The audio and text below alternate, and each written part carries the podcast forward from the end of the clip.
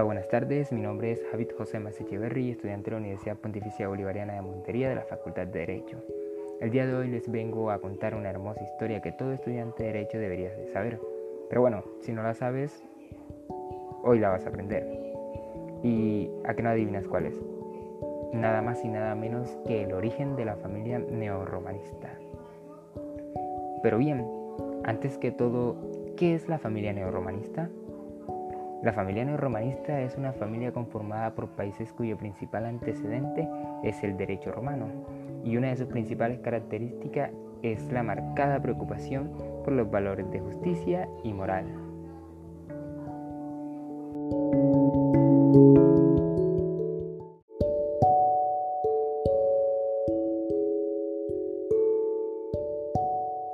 Si bien ahora te estarás diciendo si el antecesor de la familia neorromanista es el derecho romano, ¿qué es el derecho romano?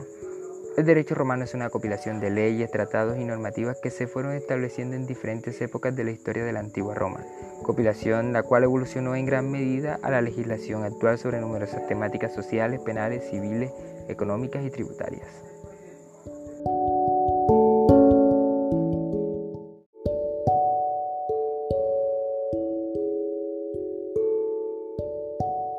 Ahora procederé a hablar de las etapas del desarrollo del derecho romano. La primera etapa que encontramos es la monarquía, que se da desde el año 753 a 450 a.C., también conocido como derecho critario o periodo arcaico.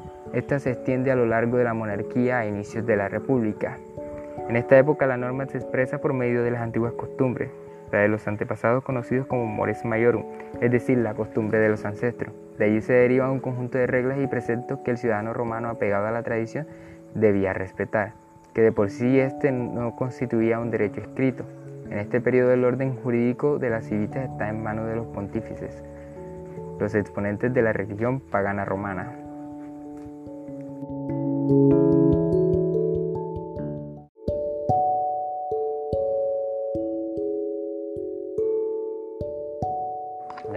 Etapa de la que hablaré es la República.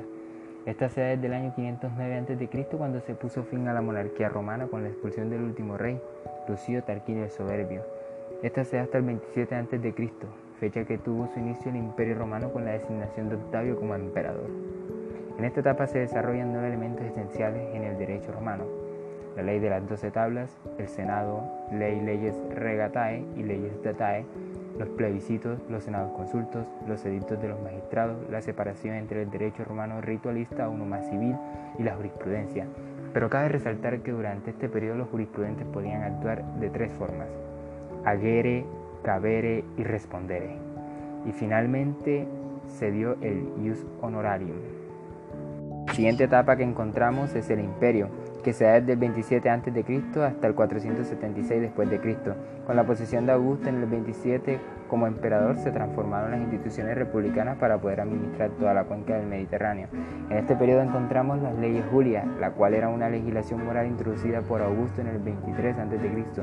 En esta se estableció el adulterio como crimen privado y público. Puso la ley en contra de su hija Julia, a la que desterró por su adulterio con Máximo. En esta época encontramos de que el derecho se desplaza desde lo formal hacia lo no formal.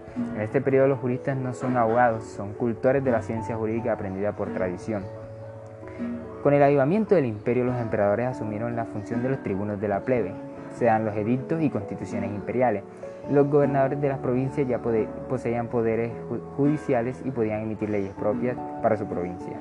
En este periodo también encontramos la anarquía absoluta, se da el dominado. En este encontramos que las características de la constitución republicana comenzaron a transformarse en una monarquía absoluta y se dieron los edictos, los rescritos, los decretos y los mandatos. Se centralizó el poder, desapareció el Senado y se dividió el imperio en dos, en dos partes, occidental y oriental. Pero la historia del derecho romano no termina aquí. Ahora entraremos en una de las etapas más importantes del derecho romano, y es el derecho justinianeo, de Justiniano. Pero ahora mismo te preguntarás, ¿quién es Justiniano? Bueno, Justiniano fue emperador del Imperio Romano de Oriente desde el 1 de agosto del 527 hasta su muerte. Durante su reinado buscó revivir la antigua grandeza del Imperio Romano Clásico, reconquistando gran parte de los territorios perdidos del Imperio Romano de Occidente. Pero bueno, hablemos de la parte más interesante. ¿Por qué se le llama derecho justiniano? Pues bien, el legado más importante que dejó durante su reinado fue la compilación del Corpus Iuris Civilis, que al día de hoy es la base del derecho civil de la mayoría de los estados modernos. Después de la disolución del Imperio Romano de Occidente, el Código de Justiniano se mantuvo en vigor en el Imperio de Oriente, conocido en la era moderna como Imperio Bizantino. La, legislatura de Justiniano, primero el Corpus Iuris Civilis, consiste en el digesto o pandeltas, las institutas y la novela. Con lo anterior finalizado, entraremos a una nueva etapa del desarrollo del derecho romano. Edad Media, siglo V hasta el siglo XV. El occidente cayó en el año 476 en poder de los bárbaros dando inicio a la Edad Media. Muerto Justiniano en el año 565, el derecho romano se cristalizó en el Corpus Iuris Civiles. El destino de este fue diferente en Occidente que en Oriente. La Edad Media se caracterizó por tres frentes normativos. El primero que encontramos es el Imperio Bizantino seguía con el Corpus Iuris Civiles y todavía existía la jurisprudencia. Este sistema jurídico duraría hasta el 1453 con la caída de Constantinopla. El segundo frente normativo que encontramos es el derecho canónico en Occidente. El tercero, el derecho carolingio, aquel que fue codificado por las escritorales que dictaba el emperador Carlomagno. Pero lo más importante de esta era fue el Sacro Imperio Romano Germánico, el cual había surgido del Imperio Carolingio. Pero otro acontecimiento muy importante antes de entrar al Imperio Germánico es que en 1066 se da la invasión normanda. En este año se da origen a la familia del Common Law. En el siglo XI, el Sacro Imperio Romano Germánico acepta el Corpus Iuris Civilis como sistema legislador y sus instituciones y se realiza una recepción de esa legislación. En este mismo siglo surge la Escuela de Bolonia para estudiar el derecho romano a través de la, de la glosa, fundando así la Escuela de los Glosadores y transformando la Escuela de Bolonia en una universidad prestigiosa. Los glosadores buscan estudiar el corpus juris civil con la intención de instaurar un ius comune, un derecho que aplicara a todo el imperio. Esta labor se extendió hasta el siglo XIII siendo la última etapa de los glosadores dedicada a la recopilación. Acurcio realizó la obra copilatoria más grande que se denominó Glosa Magna.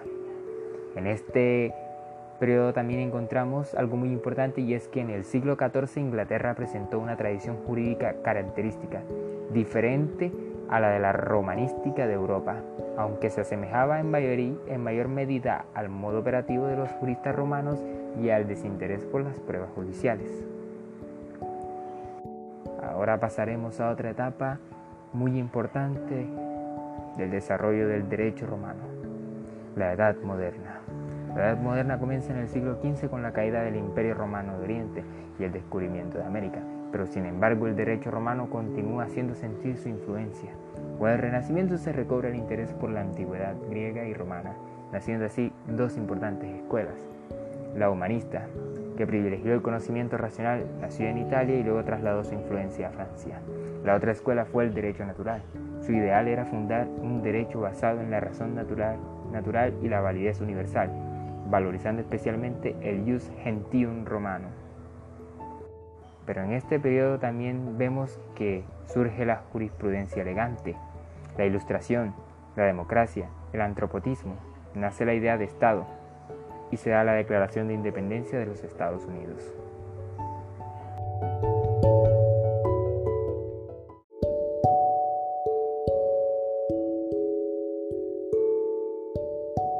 Ahora procederé a hablar de la última etapa del desarrollo del derecho romano. Producida la Revolución Francesa se sancionó el Código de Napoleón, el cual inició un movimiento codificador que incluyó en su artículo muchas normas del derecho romano, en esta misma edad contemporánea se da la Asamblea Constituyente en 1789 hasta 1791 y se da la Declaración de los Derechos del Hombre en 1789. Surge el Código de Napoleón, el cual provenía de la igualdad y utilizaba un lenguaje que el pueblo podía entenderlo. Surge el Código Alemán, el cual usaba un lenguaje técnico. Solo los abogados y jueces podían interpretarlo. sea, el principio de igualdad, el principio de racionalidad, el principio de nacionalidad y la, soberanía nacional y poder constituyente. Lo más importante es que en Alemania florecen los estudios del Corpus Juris en el siglo XIX, a través de la obra de Savigny. Fue un jurista teórico, fundador de la Escuela Histórica Alemana. Muerto Savigny, surge un movimiento llamado Pandética, fundado por George Puchta, que volvió a las fuentes romanas rigurosamente. Ya a finales del siglo XIX surgió otro jurista, otro jurista crítico de Savigny, pues era práctico, von Heyring positivista que revivió el derecho como un fenómeno histórico. Y hasta aquí la historia del origen de la familia neorromanista. Pero ahora mismo te estarás preguntando qué queda del derecho romano en la actualidad. Muy buena pregunta. El derecho romano fue el sustrato legal básico de todos los países de Occidente hasta el siglo XIX, momento en el que la formación de los estados-nación llevó a la elaboración de constituciones y leyes propias, sin embargo, en la actualidad el derecho romano sigue vigente en lo básico, es decir, no, en las instituciones, ni en las leyes o procedimientos, sino en las ideas de independencia judicial y de respeto por la ley, que igualan en derechos a todos los ciudadanos y que hoy consideramos condición de la democracia. Y bueno, esto fue todo por hoy. Les habló Javid José Ría. Hasta pronto.